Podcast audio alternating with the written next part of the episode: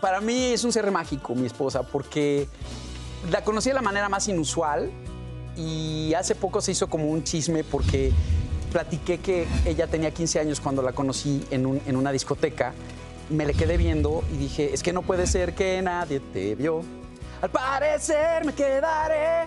Sin embargo, no es que ahí en ese momento empecé a andar con ella, ni me la ligué, ni nada. Eh, yo conocí a Ingrid Coronado, su hermana, y cuando yo empiezo a salir con Karen, ella tenía como 18 años. Y tiempo después fuimos novios y cinco años después nos casamos. Pero un día dices, pues es que esta música no me gusta que esté pasando de manera pública el reggaetón y se te avienta la cargada de fans del reggaetón. Aquí lo que me preocupó fue como papá, y, y el tema es que nunca entendieron, eh, o sea, la- la- los reportajes y los titulares me ponían a mí como un músico criticón de, de- de la música urbana.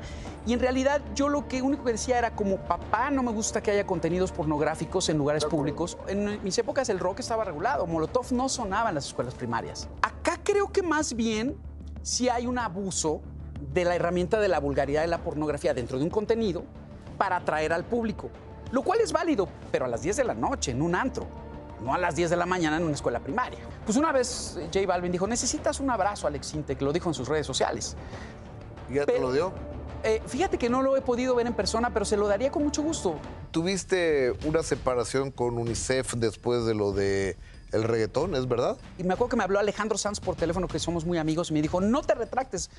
Y yo lo único que dije fue, respeto todo tipo de música, y no fue la manera adecuada de mencionar, porque se hizo muy escandaloso lo de eh, cuando dice que, que, que di- que había dicho que el reggaetón venía de los Sims. Tuve una crisis el año pasado, antepasado, que estuve con Televisión Azteca haciendo la academia.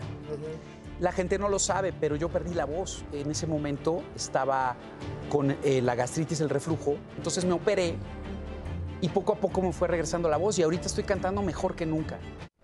¿Y le dio depresión por eso? ¿Por la pérdida de la voz? Ah, Pues imagínate, se claro. dedica sí, a a cantar. y no puedes.